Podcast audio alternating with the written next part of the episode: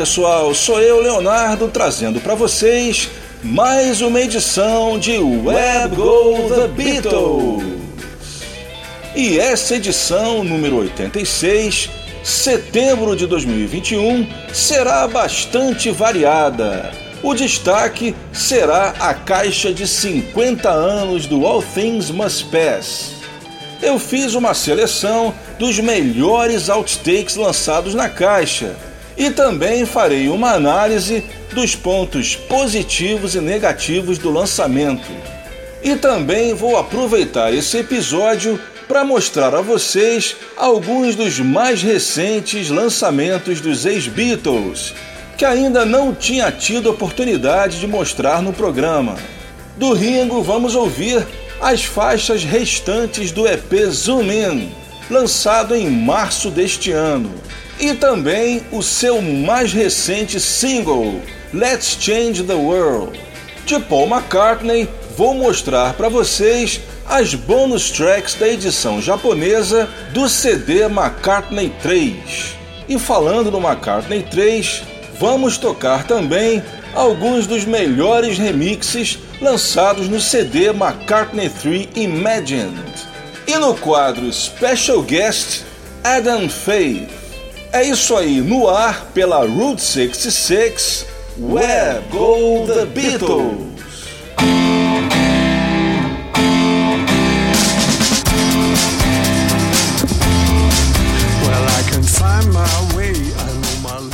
E vamos começar direto com a primeira sequência do programa de hoje.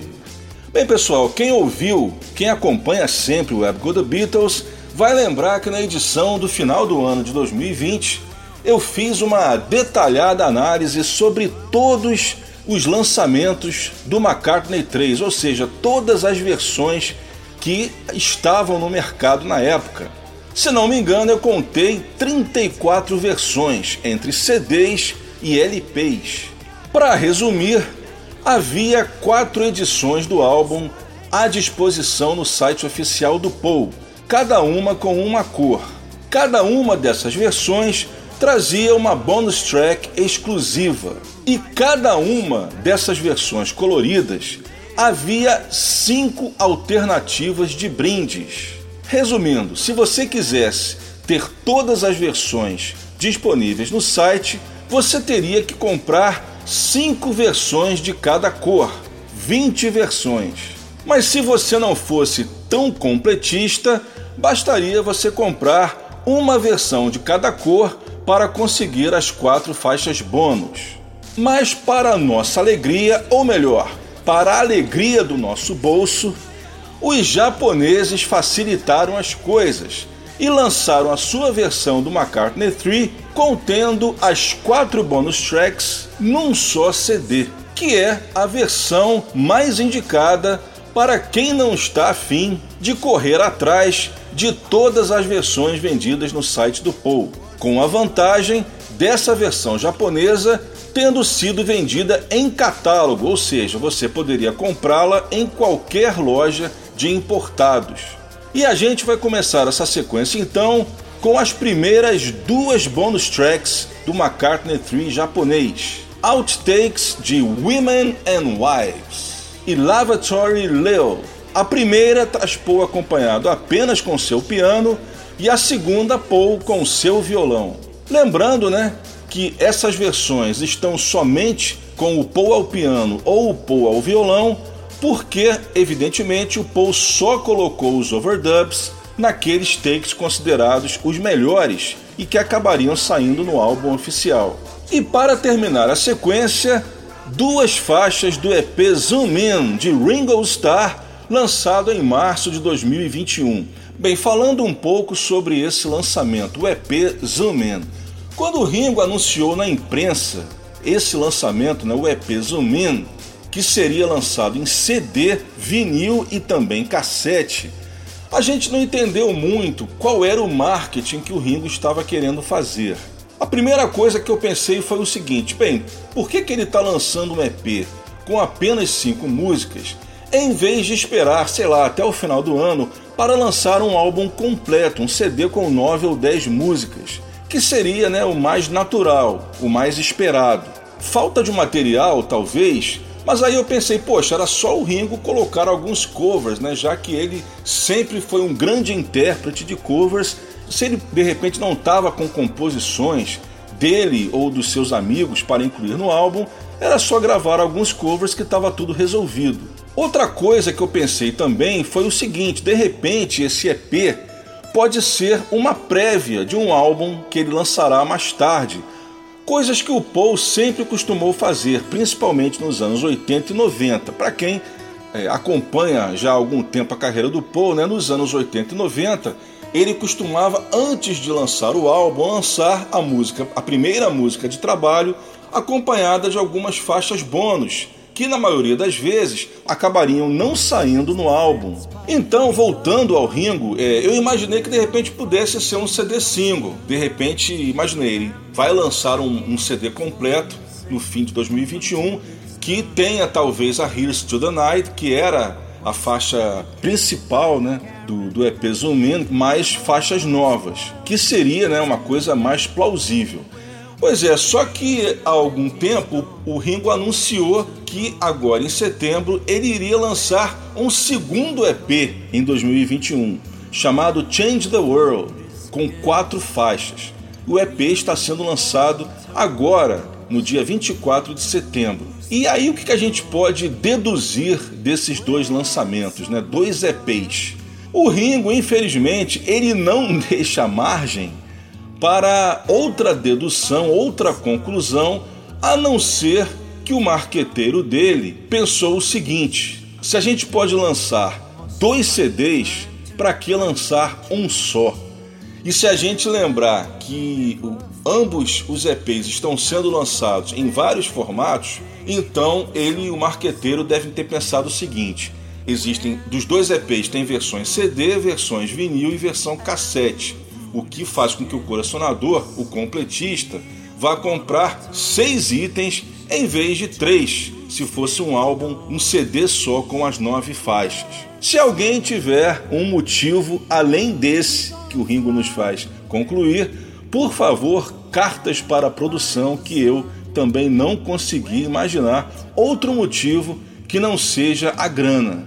O que faz a gente pensar também que o Ringo está tendo algumas aulas de marketing com seu amigo Sir Paul McCartney. Vamos ouvir Zoom In, Zoom Out, composição de Joe Turley e Jeff Silber. E terminando com Teach Me to Tango, composição do próprio Ringo Starr com Grant Michaels e Sam Hollander. Mas a gente começa a sequência com Paul McCartney e o outtake de Women and Wives.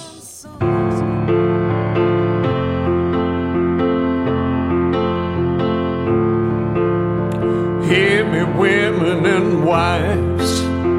Hear me, husband and lovers. What we do with our lives seems to matter to others. Some of them may follow roads that we run down, chasing tomorrow.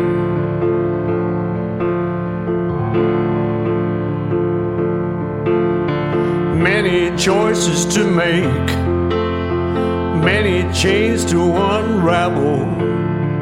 Every path that we take makes it harder to travel. Laughter turned to sorrow doesn't get me down. Chasing tomorrow. Can you tell me when tomorrow comes around that you set a good example to the children listening to you? Well, you can help them keep their feet upon the ground if you simply love them more than you ever loved before.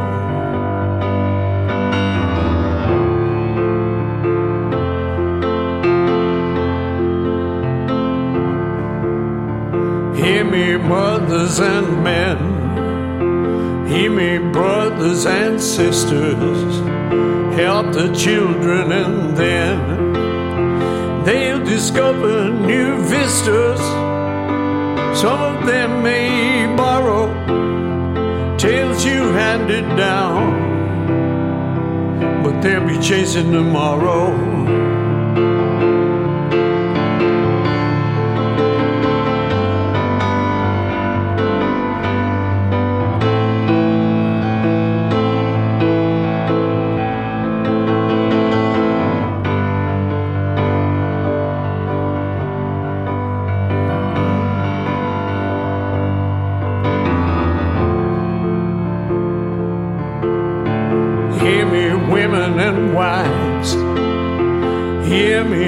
And lovers, what we do with our lives seems to matter to others. Some of them may follow roads that we run down, chasing tomorrow, chasing tomorrow, chasing tomorrow.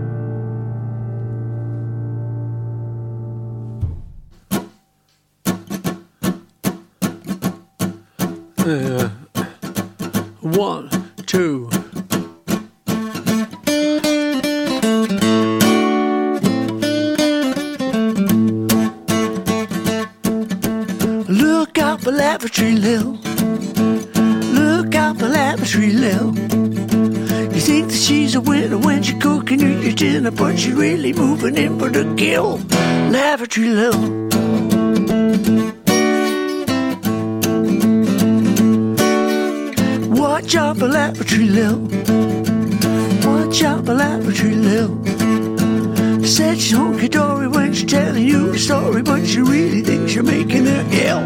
Lavatory Lil. If you saw it coming at you, you could look the other way. It isn't always easy when she's rolling in the hay.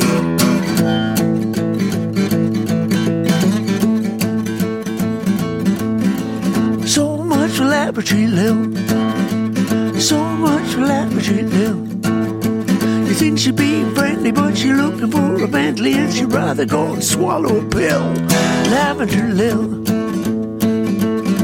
If you saw it coming at you, you get up off the track. It isn't always easy when she hit you in the back. Oh yeah.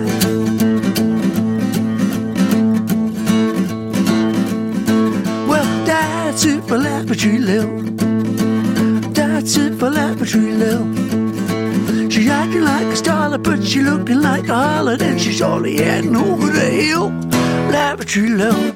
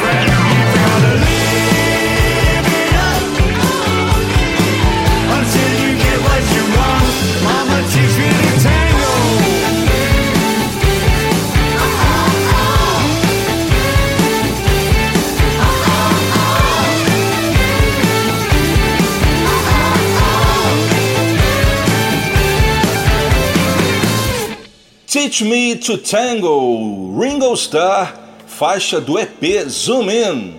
Antes, a faixa título do álbum Zoom In, Zoom Out. E as duas primeiras, duas das bonus tracks da versão japonesa do álbum McCartney 3. A segunda foi Lavatory Lil e a primeira Women and Wives.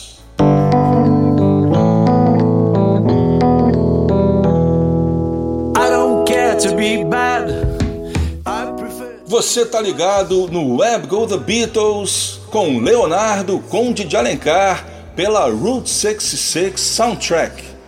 Nessa segunda sequência, vamos continuar curtindo as faixas do EP Zoom In de Ringo Starr e também as faixas bônus da versão japonesa do álbum McCartney 3 de Paul McCartney.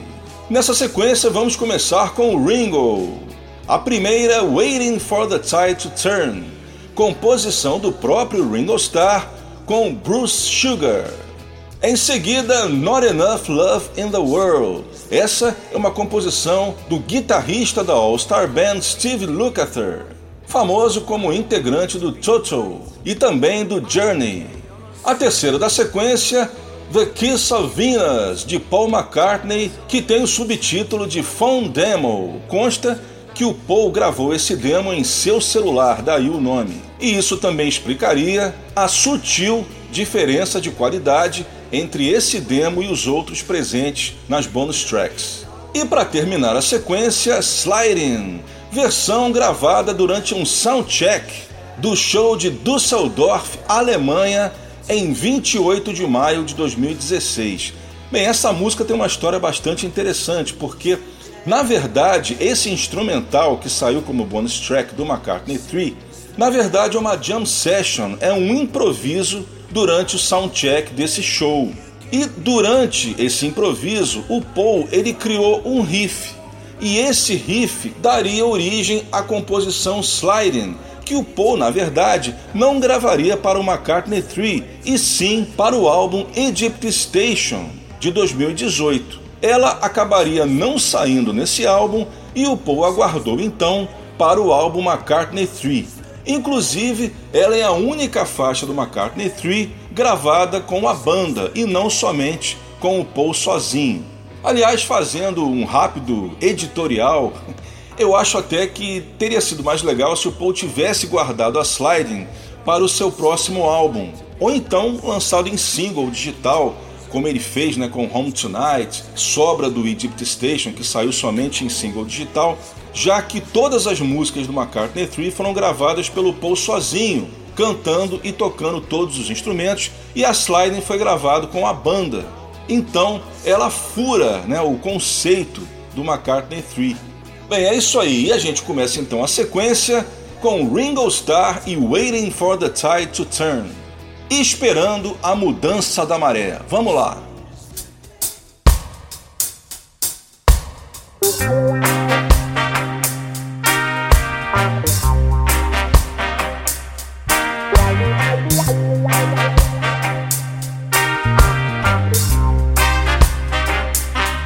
There is light at the end of the tunnel.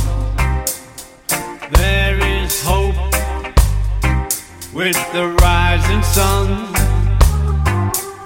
Just play some reggae music, and it will be a better day. Shoots Bob Marley, roots rock reggae.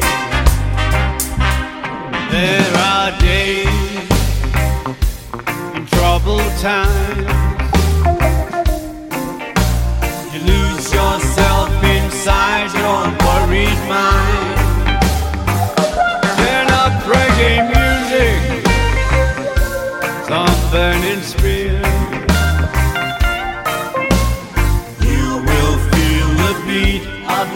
so clear.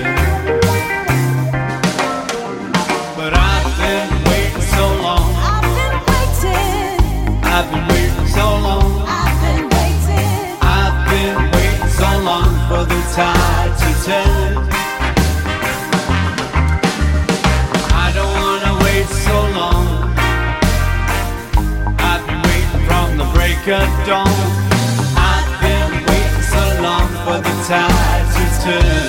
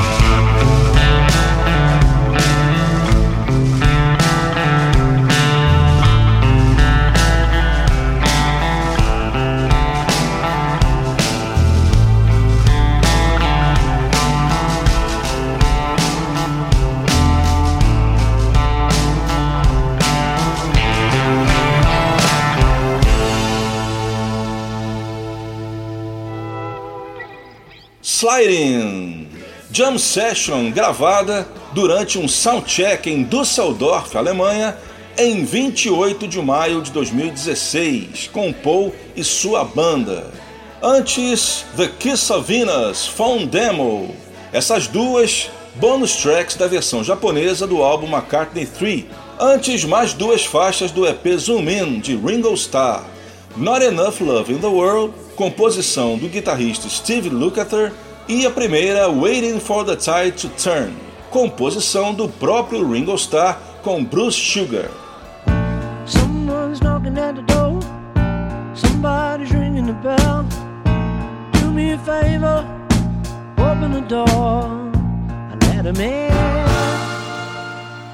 Chegamos agora no quadro Special Guest dentro do Web Go The Beatles.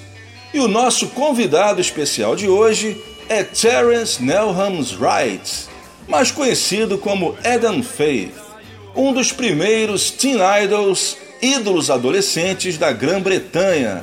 Adam Faith lançou seu primeiro single em 1958 com apenas 18 anos de idade e logo se tornaria um destaque na Inglaterra por se tornar o primeiro artista britânico a ter seus primeiros sete hits no top 5 da parada inglesa.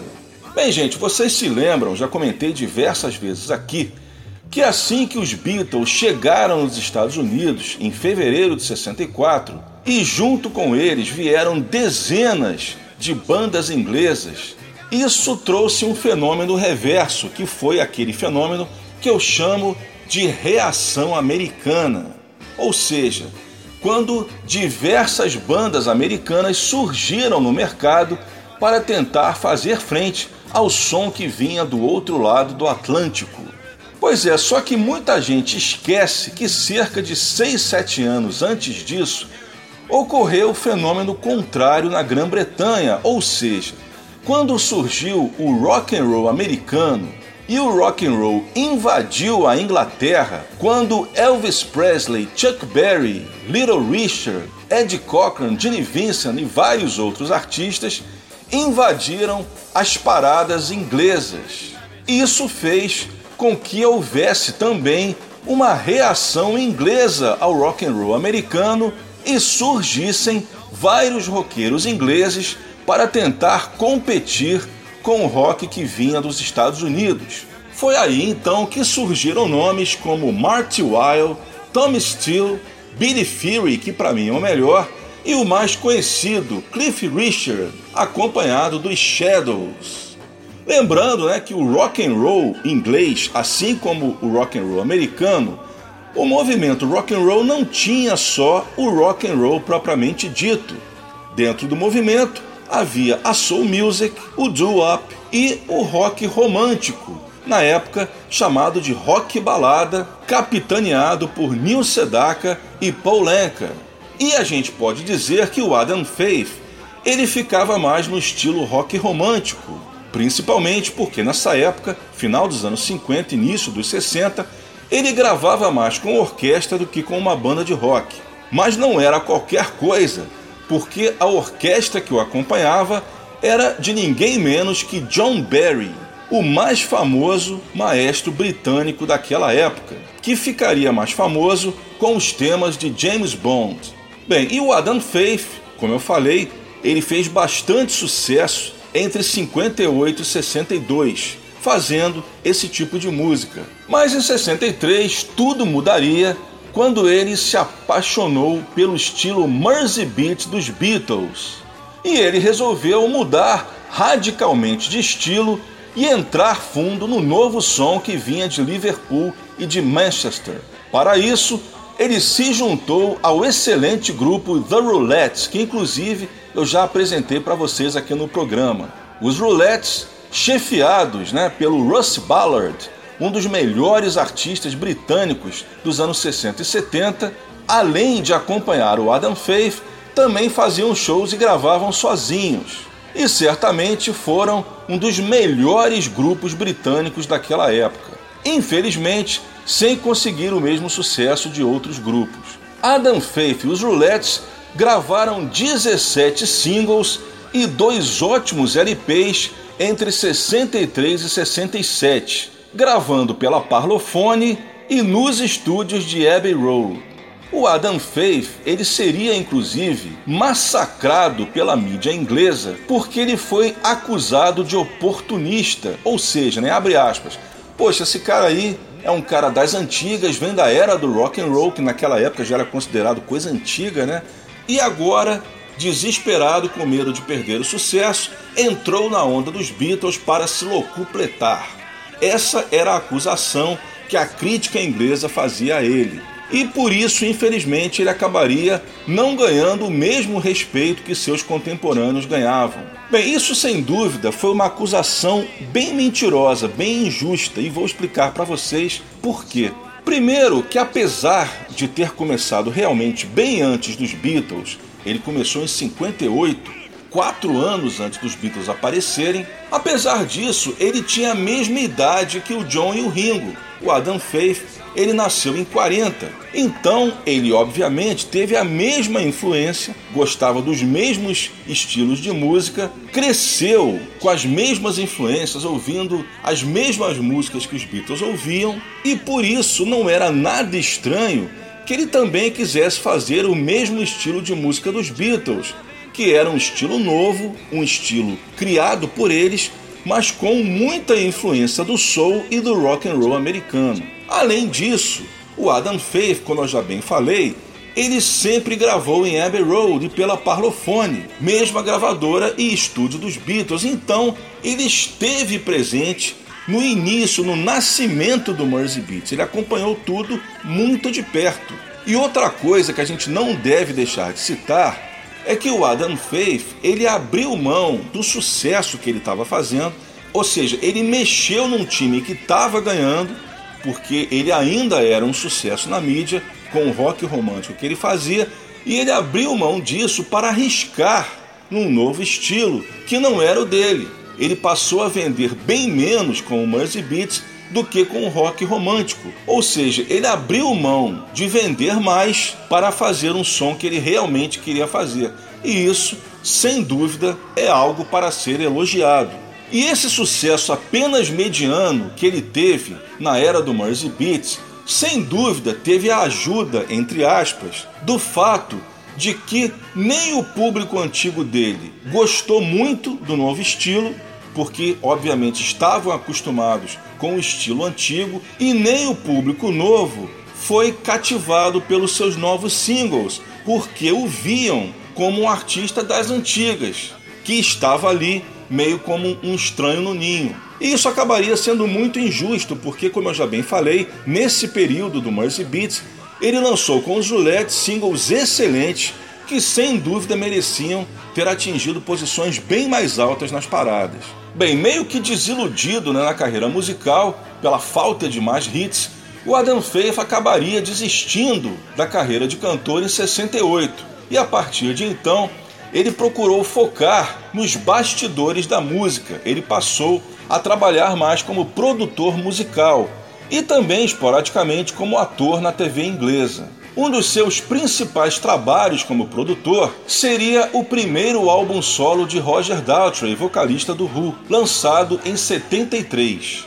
E esse trabalho que ele fez com Roger Daltrey acabaria se tornando o início de uma parceria que duraria um longo tempo a gente pode citar, por exemplo, o filme MacVicar, que foi produzido e estrelado pelo Roger Daltrey em 1980, no qual o Adam Faith faz uma participação. O Adam Faith só voltaria a gravar um disco em 74, seis anos após seu último trabalho na música. Ele lançou o álbum I Survived, que acabaria também não tendo muita repercussão, o que faria com que ele só voltasse a lançar um novo álbum quase 20 anos depois, em 93, quando ele lançou o seu último álbum, Midnight Postcards, que também traz uma parceria com Roger Daltrey na música Stuck in the Middle. Nos anos 80, o Adam Faith também mostraria uma outra faceta, que era a de comentarista financeiro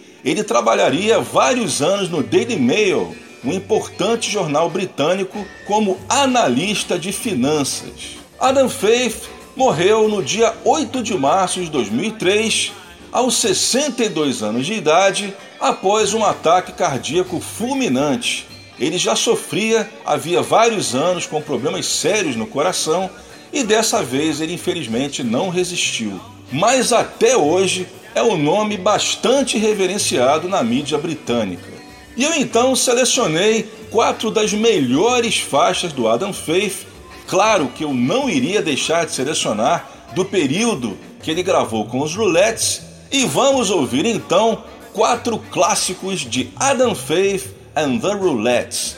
A primeira, o seu maior hit do período, The First Time, de 1963, que atingiu o quinto lugar da parada britânica.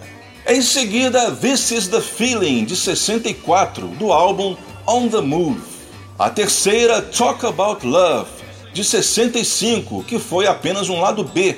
E para terminar, uma das minhas preferidas, Coleman Milk Your Cow, de 67, composição dos Bee Gees, que inclusive participam cantando harmonias. Essa canção foi especialmente composta para o Adam Faith, que infelizmente acabaria não se tornando um hit. As outras três músicas da sequência foram compostas por Chris Andrews. É isso aí, a gente começa então a nossa homenagem a Adam Faith com The First Time. Every time that we meet, she the street, but I want her to stay. Is it love? I don't know. That you feel? I don't know. Is it love? I don't know. Is it real? I don't know. Oh, oh. Cause it's the first time I felt this way. Her eyes are so blue. And oh, how they shine. What can I do to make this girl mine? Is it love? I don't know. That you feel? I don't know. Is it love? I don't know. Is it real? I don't know. Oh, oh. Cause it's the first time I felt this way. In all my dreams, this girl appears and says sweet words to me. If dreams come true like some folks do, then what will the answer be? But when will I know? How long must I wait? When will it show? What is my fate? Is it love? I don't know. That you feel? I don't know. Is it love? I don't know. Is it real? The first time I felt this way. Cause it's the first time I felt this way.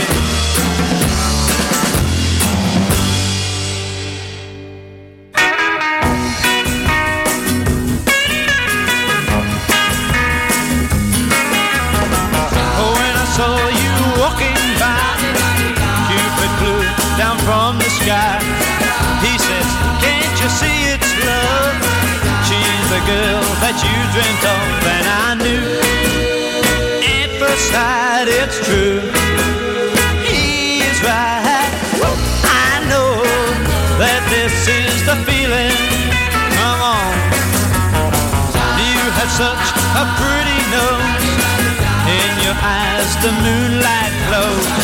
I know I could write a book just about the way you look. Venus heard She said, "I live and dream for me." I know that this is the feeling.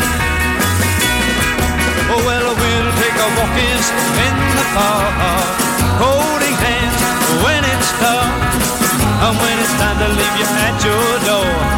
I'll go home to dream some more. Chapel bells are ringing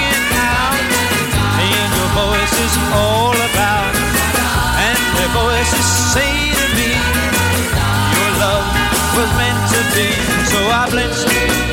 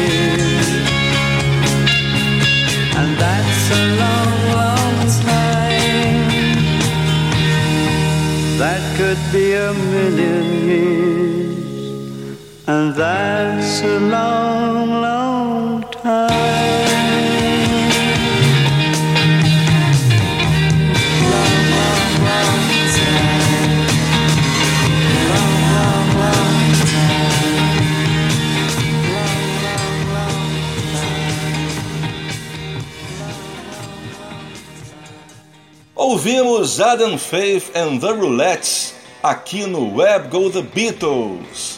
Essa última, Coleman Milk Your Cow, de 67, composição de Barry and Robin Gibb e com a participação do trio nos backing vocals. Antes, Talk About Love, de 65. A segunda, This Is The Feeling. E começamos com o seu maior hit do período, The First Time.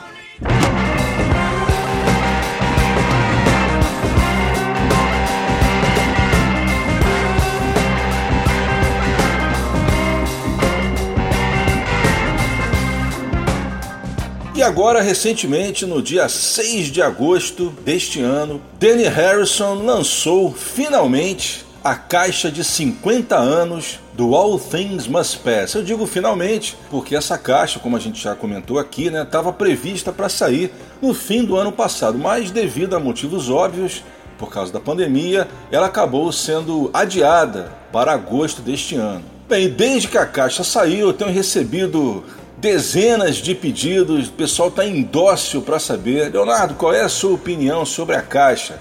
Gostou ou não gostou? Então, para essa edição de hoje, eu preparei aqui, eu anotei alguns pontos, alguns positivos e negativos sobre a caixa e as suas versões né, da caixa de 50 anos do All Things Must Pass. Bem, falando um pouco né, sobre o lançamento, para quem ainda não está a par, o Danny Harrison ele lançou basicamente três versões da caixa: a versão Standard, versão Deluxe e a versão Super Deluxe. Cada uma dessas versões existe em CD e em vinil. A versão Standard em CD traz dois CDs com o álbum original remixado pelo premiado produtor Paul Hicks em versão Digipack. Também saiu em vinil triplo exatamente como era a edição original, também remixado. A versão deluxe traz três CDs, os dois CDs né, do álbum original remixado, mais um CD com outtakes, com takes alternativos gravados nas sessões do álbum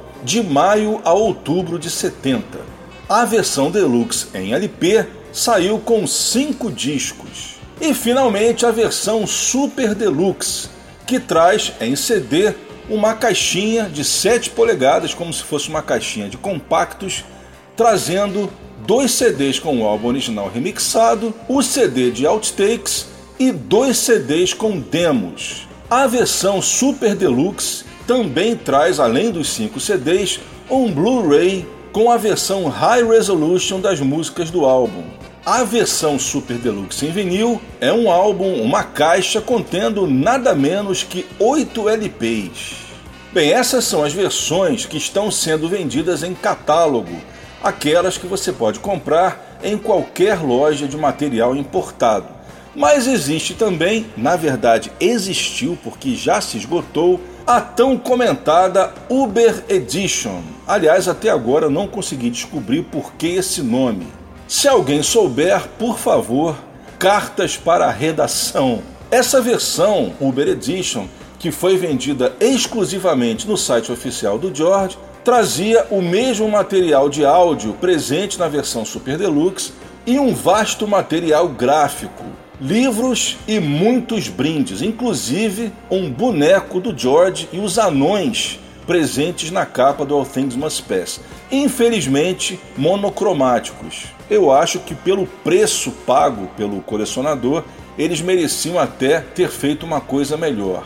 E todo esse material vinha dentro de uma caixa de madeira. Foi vendida a mil dólares, ou seja, mais de cinco mil reais, sem contar, é claro, a importação que você pagaria caso resolvesse comprá-la aqui no Brasil.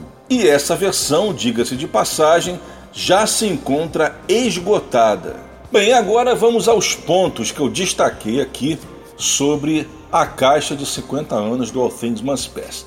Bem, em primeiro lugar, eu achei que o Danny lançou muito pouco material para o preço que é cobrado. Se a gente prestar atenção, por exemplo, no Plastic Ono Band do John, saiu realmente muito mais coisa em relação ao All Things Must Pass. Espaço tinha. Por exemplo, o CD3 tem cerca de 50 minutos de duração.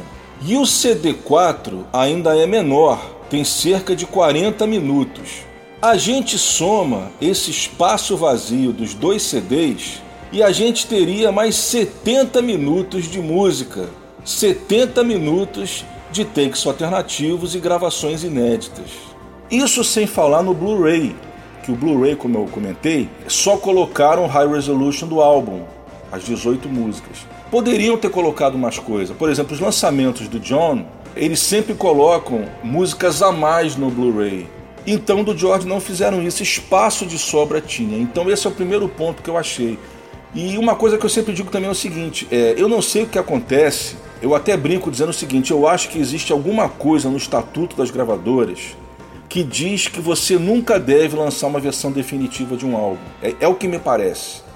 Porque é brincadeira, sempre falta alguma coisa. Parece que eles nunca fazem uma versão definitiva. Sempre deixam uma brecha para que uma outra versão seja lançada que seja melhor que a última.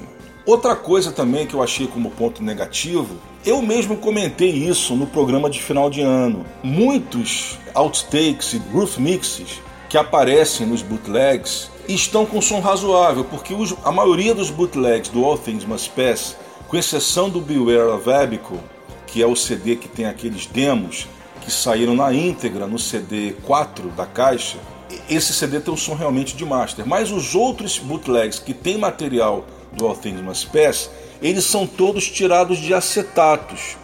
Então, mesmo que tenham feito filtragem, você ainda escuta estalos, escuta é, estridência, né? É, clique-clack. Alguns desses outtakes ou roof mixes, eu sempre sonhei que lançassem um dia oficial. Eu posso citar, por exemplo, aquele roof mix da My Sweet Lord, que é o mesmo take é, da versão oficial, só que sem o coral. Você só escuta o George cantando sem o coral e sem também os overdubs de guitarra. É uma versão stripped down. Essa versão é muito interessante e não lançaram. Teria sido muito legal ouvir essa versão de master, sem ser de acetato. Outra versão também que eu senti falta, I Live For You, para quem não sabe da história, I Live For You, a versão que saiu na versão de 30 anos do All Things Must Pass, ela é uma versão que o George fez overdubs em 2000. Só sobrou da versão original a voz do George e o pedal steel guitar do Pete Drake. O resto é tudo overdub de 2000, os violões, o baixo e a bateria. A versão original, que traz o Ringo na bateria e o Klaus Vormann no baixo, além do George, ela permanece inédita até hoje. E eu achei que eles fossem lançar agora, pela primeira vez. E eles também não incluíram. Eles incluíram o demo da Live For You, inédito, tudo bem, uma super raridade né, para os colecionadores, mas que é inferior à versão que a gente queria que fosse lançada. Tem a vantagem de ser inédita, pelo menos a gente ganha mais uma versão. Mas fica aquela frustração da gente não ter a versão original de I Live For You tirada de master. A gente vai continuar com aquela versão com som razoável de acetato. Agora, apesar de terem lançado, na minha opinião, pouco material, um ponto que eu achei muito positivo foi que realmente eles escolheram takes alternativos excelentes. E todos eles takes que têm vocal, o que é uma coisa muito rara para 1970, porque eu já comentei em outros programas, que a partir de 65 os Beatles pararam de gravar vocais de início. Eles passaram a primeiro gravar a, a, o backing, o instrumental, e só colocar o vocal no take que já tinha sido escolhido como o melhor. Isso explica porque que não tem muitos outtakes do Sgt. Pepper, do álbum branco, do Abbey Road. Não existem muitos outtakes com voz. A maioria dos outtakes desse disco tem só instrumental, por causa disso, porque já era um hábito deles colocar vocal somente quando eles já tinham achado o melhor take. E o Paul continuou trabalhando dessa forma, mas para nossa sorte, o John e o George eles gostavam de pôr vocal. Não em todos, né, mas na maioria dos takes. Então, para nossa sorte, a maioria dos outtakes do All Things Must Pass traz um vocal. E vocais bons, não meros vocais guia. O George já estava com a letra toda pronta. Então, realmente, o Danny, eu parabenizo ele por isso. Ele, o CD5 da caixa é simplesmente antológico. Eu achava até que seria muito interessante se ele fosse lançado num standalone, né? se ele fosse lançado individualmente. E detalhe, e melhor ainda, a grande maioria takes inéditos, até mesmo em bootleg.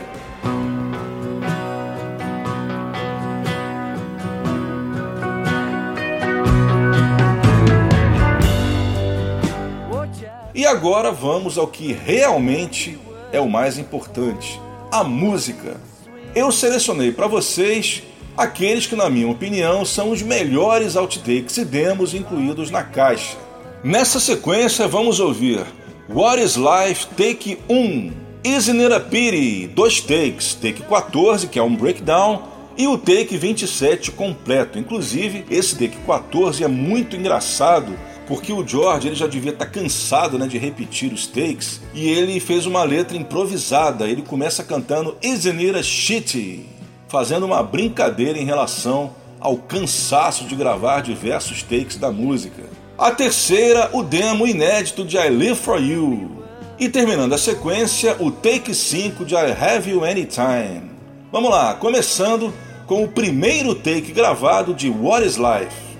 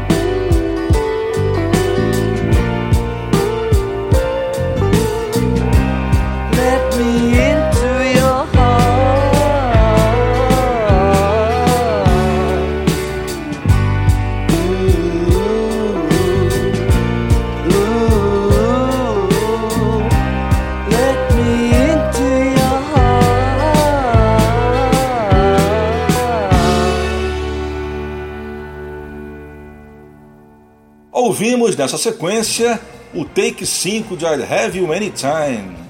Antes, o demo take 1 de I Live For You, gravado somente com George ao violão, Ringo na bateria e Klaus Vormann no baixo. George com os mesmos acompanhantes do álbum Plastic Ono Band, Ringo e Klaus Vormann. A segunda, Isn't It Pity, takes 14 e 27. E começamos com o take 1 de What Is Life.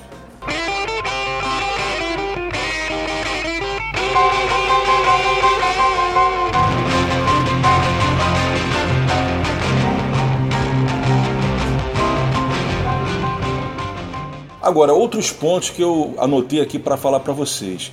Em relação à divisão do All Things Must Pass, uma coisa que eu também sempre comento, que eu acho que até hoje não lançaram em CD o All Things Must Pass dividido corretamente. Vou explicar para vocês. O que, que acontece?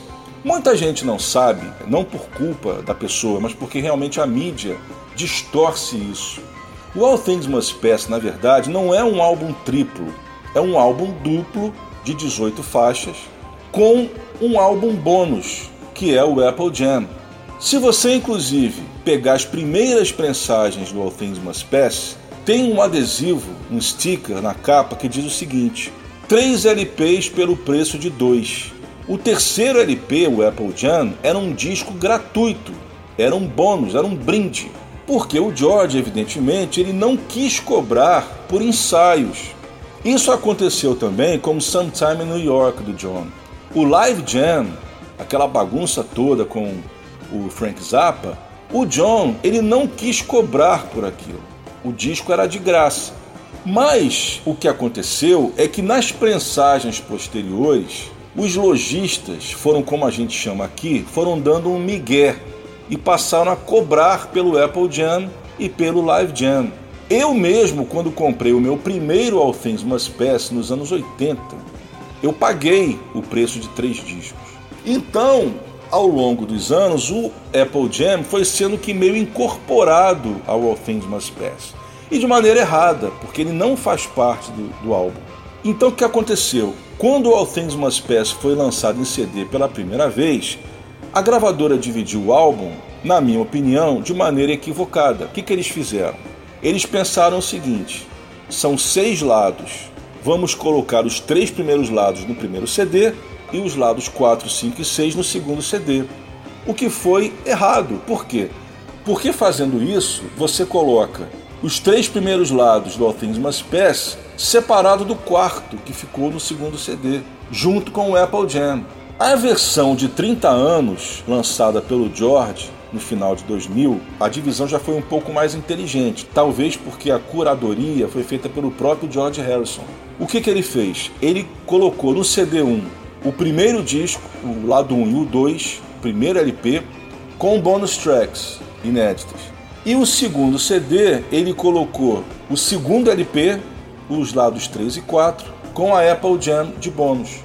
Essa versão, a nova, né, de 2021, eu achei aquela assim que foi a melhor das três. O que, que eles fizeram agora, o Danny? Ele colocou o primeiro LP no CD1, o segundo LP no CD2 com o Apple Jam de bônus. A segunda não é ruim, mas eu acho, eu não gosto muito quando você coloca bônus tracks no meio do álbum. Na versão de 30 anos, você escuta o lado 1 e o 2, e depois as bônus e depois o lado 3. Inclusive em LP. O LP também tem as bônus no meio, o que muda a audição do álbum. Porque o álbum foi feito para as 18 músicas serem escutadas juntas. Essa última edição, portanto, para mim foi a mais inteligente. Mas se eu trabalhasse na gravadora, eu faria o seguinte: eu colocaria as 18 músicas do All Things Must Pass no primeiro CD, porque cabe. Eu, inclusive, já gravei para ouvir há muitos anos. E colocaria no CD2 o Apple Jam mais bonus tracks. Para mim seria a versão mais plausível, mais, mais justa, né? Mas infelizmente até hoje ninguém pensou em fazer dessa maneira. Outra coisa que eu notei também é que eles se preocuparam em lançar os demos do dia 27 de maio de 70 na íntegra. Esses 15 demos, que eles chamam de Day 2 demos, eles aparecem no bootleg Beware of Abico. E o Danny ele teve essa preocupação de lançar todos os demos desse dia. Isso é um ponto positivo. Mas como nunca tudo pode ser o que a gente quer, sempre tem alguma coisa errada. Eu não sei porquê, mas eles preferiram lançar os demos todos em mono, enquanto o bootleg é todo em estéreo. Mas na versão oficial eles não quiseram lançar em estéreo, eles fizeram mixagens mono para todos os demos. Mas aí foi uma decisão deles que realmente eu não concordei. Mas o fato é que o som realmente está muito bom apesar de mono. E outra coisa também que ninguém entendeu, não só eu, mas eu já li muita gente também reclamando, é que o Danny ele cortou todas as introduções do George. O que é uma coisa que não dá para entender, porque os demos, eles são informais. E é legal você escutar o demo com o artista fazendo as introduções. Por exemplo, os demos tem sempre o George falando: essa aqui é a música Window Window. Dá rápidas explicações sobre a música, fala com os músicos. E isso, para quem é colecionador, é muito interessante, porque ilustra o clima informal das gravações. E espaço tinha. Então não entendi qual foi o motivo deles terem se preocupado em cortar todas as introduções do George. Agora, o ponto positivo para nós, né, colecionadores, é que isso valoriza o nosso bootleg. Né? Para quem tem o bootleg físico, isso valoriza, porque a gente continua tendo um bootleg que não se tornou obsoleto com o lançamento oficial. Porque além dele estar em estéreo, com som ótimo, ele também tem as introduções do George e as falas dele entre as músicas. Outra coisa também que eu achei que poderiam ter feito melhor foi que quatro versões que eles incluíram né, nos outtakes nos demos já tinham saído no CD The Early Takes Volume 1 de 2011. E esse é um CD com apenas 10 faixas. E eles repetiram 4, ou seja, eles repetiram quase que a metade do CD. E eu acho o seguinte: eles sabem que quem compra a caixa do All Things Must Pass, obviamente também tem o CD Early Takes. Então eu acho que eles poderiam ter se preocupado em não repetir as faixas desse CD. Ou seja, eu acredito que outtakes devia haver aos montes. Então, o que, que custava o Danny ter escolhido outtakes diferentes? As quatro músicas repetidas são My Sweet Lord, All Things Must Pass, Run of the Mill, A Waiting on You All. São as quatro repetidas do Early Takes. A vantagem é que a My Sweet Lord, apesar de ter repetido, o novo mix ele não tem o fade out, pelo menos isso. É uma vantagem, a versão do Early Takes tinha um fade. Mas o fato é que eles repetiram quatro outtakes, ao meu ver, sem necessidade. Além desses quatro outtakes repetidos, eles também repetiram duas faixas que já haviam saído na edição de 30 anos como bônus. Beware of Darkness e Let It Down. Embora Let It Down, na versão dos 30 anos, tenha saído com overdubs do George, que ele colocou em 2000. Essa versão de agora, ela saiu na versão original, no mix original, sem overdubs. Então, não conta como ponto negativo. Mas a Beware of Darkness realmente é o mesmo take. E para terminar, sobre o remix, né, que muita gente também pergunta, Leonardo, você gosta mais desse novo mix ou do mix original? Bem, eu escutei várias vezes o mix novo, tanto em fone quanto sem o fone, né, nas caixas acústicas. Eu vou falar o seguinte para vocês: eu não notei muita diferença de qualidade de som. O som tá melhor? Tá, porque sempre que você remixa um, um álbum, você vai um grau abaixo. Ou seja, se você remasteriza, você pega o master na original e você corrige os picos, as distorções. Quando você remixa, você vai um ponto abaixo. Você vai nos session tapes. Os session tapes sempre tem um som um pouco melhor. E aí você faz um novo mix, então o som sempre vai sair melhor. Mas como diria o nosso amigo seu Madruga, na minha opinião, nada para que se diga, meu Deus, que som melhor é o novo mix. Agora, o que a gente percebe com clareza é que, sendo um novo mix, como os instrumentos é, estão mixados num estéreo diferente, né, em posições diferentes no estéreo, você acaba sempre reconhecendo algum instrumento ou voz que você não conseguia escutar no mix original, de repente por estar junto de um outro instrumento, é, mixado mais baixo. Isso eu percebi em várias músicas. Vários instrumentos e vozes realmente têm uma clareza maior nesse novo mix, mas em relação à qualidade de som, realmente isso eu não vi muita diferença. O que eu notei também no novo mix é que quando eles anunciaram que o Danny né, iria produzir o novo mix do All Things Must Pass, saiu na imprensa que eles iriam retirar um pouco do Wall of Sound do Phil Spector, que eles iriam é, fazer mixagens em que os instrumentos básicos, guitarra, baixo, bateria, piano e a voz, é claro, estivessem mais alto, num volume mais alto do que a orquestração do Phil Spector, né, o Wall of Sound, né, a parede sonora, coisa que até o próprio George disse que sonhava também fazer um dia, relançar o álbum sem o Wall of Sound do Phil Spector. Então eu achei que eles iriam fazer assim, só que ouvindo o álbum desse novo mix, eu reparei que o Wall of Sound continua lá, principalmente em músicas como Wow My Sweet Lord. Eles não se preocuparam tanto assim em reduzir em volume o trabalho do Phil Spector de orquestração, do Wall of Sound. O que eu reparei, e isso realmente é bem, é bem fácil, é bem claro, que eles deram um up, eles elevaram o volume da voz do George. Você percebe a voz do George com bem mais clareza do que no mix original. Foi mais ou menos o que fizeram também com esses últimos remixes do John. Puseram a voz dele em primeiro plano. Foi a única coisa que eu, que eu percebi. Mas em relação ao, à orquestração do Phil Spector, não notei muita diferença em relação ao mix original.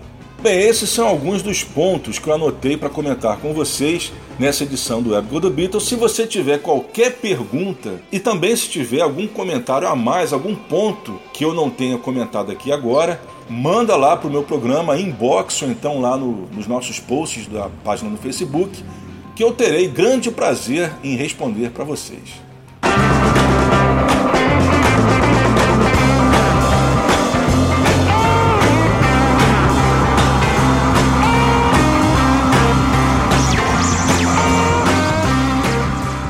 Nessa quinta sequência do Web Go The Beatles 86, vamos ouvir mais outtakes lançados recentemente na caixa de 50 anos do All Things Must Pass.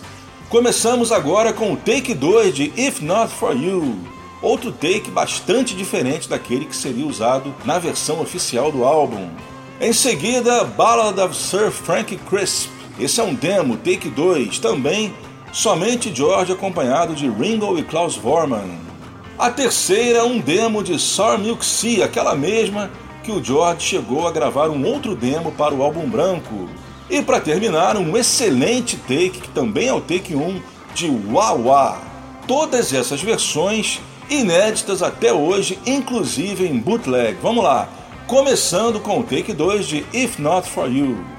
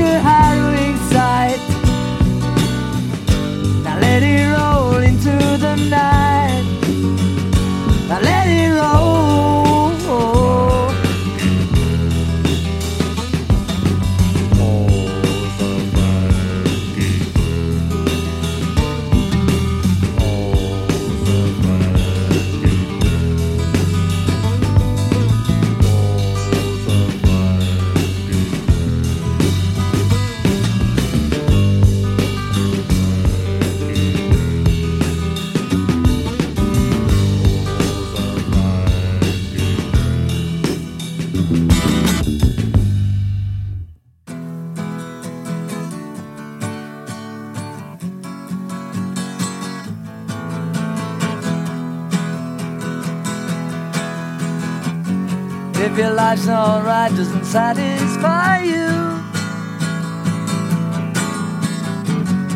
You don't get the breaks like some of us do.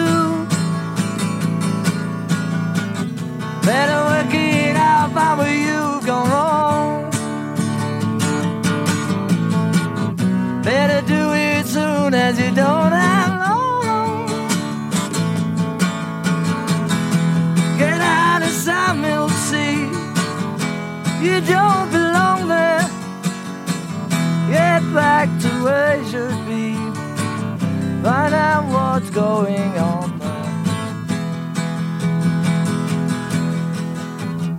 If you want the most from everything you do, in the shortest time your dreams come true.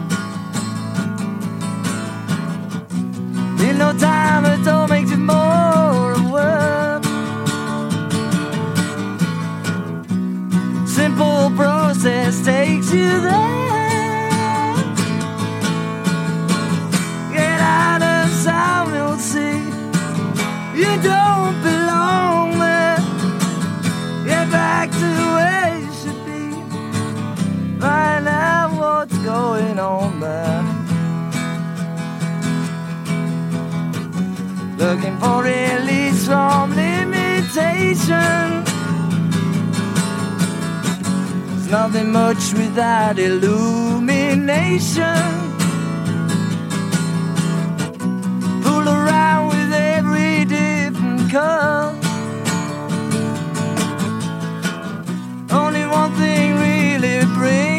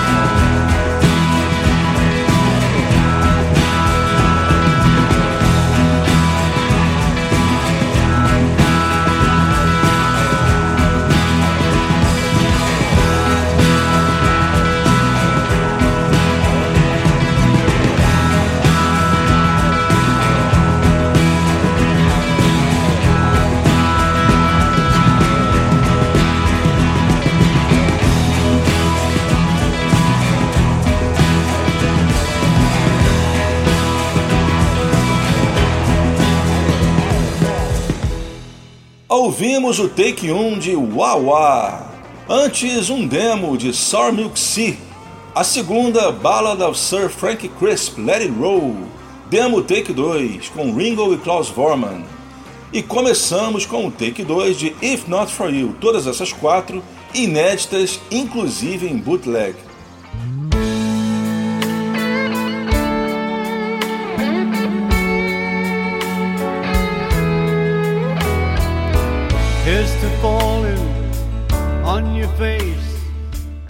Vamos chegando na última sequência da edição 86 do Web Go The Beatles.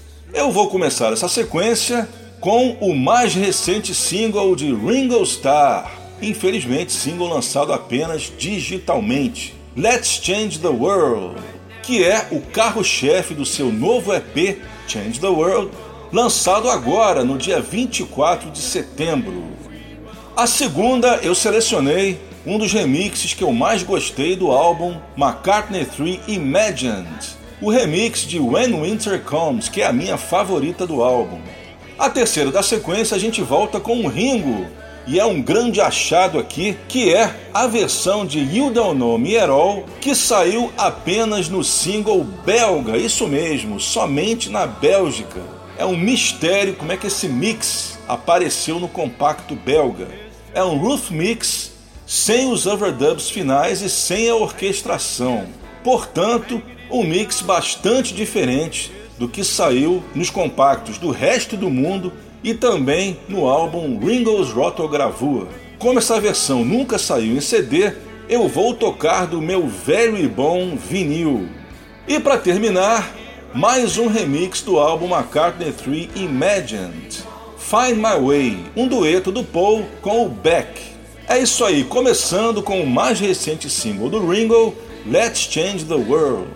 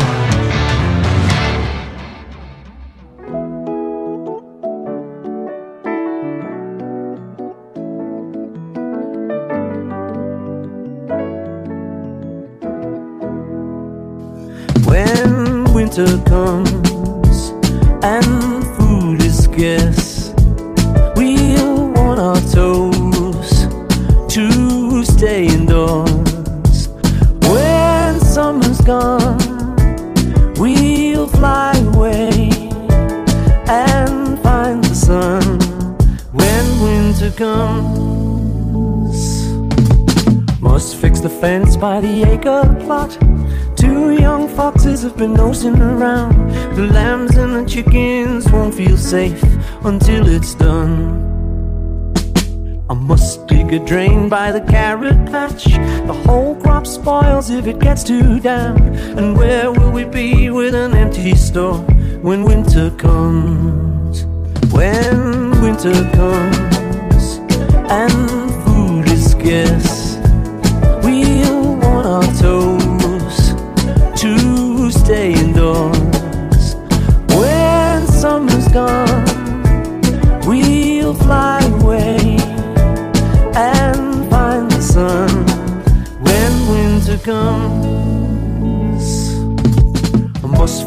Time to plant some trees in the meadow where the river flows. In time to come, they'll make good shade for some poor soul. When winter comes and food is scarce.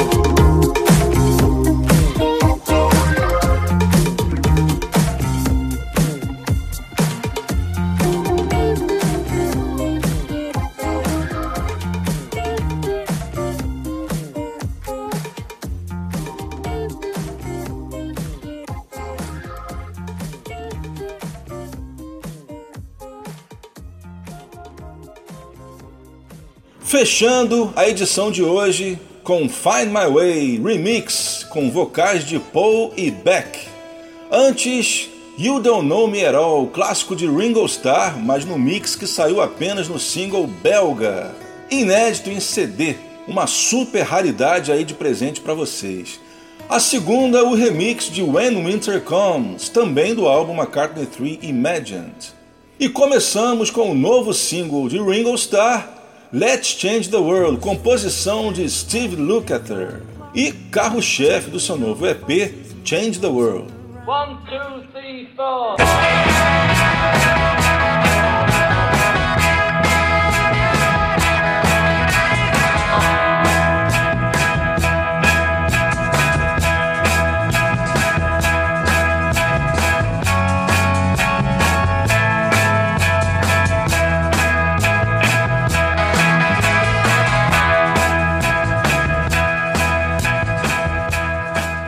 Assim chegamos ao fim da edição número 86 do Web Go The Beatles, setembro de 2021.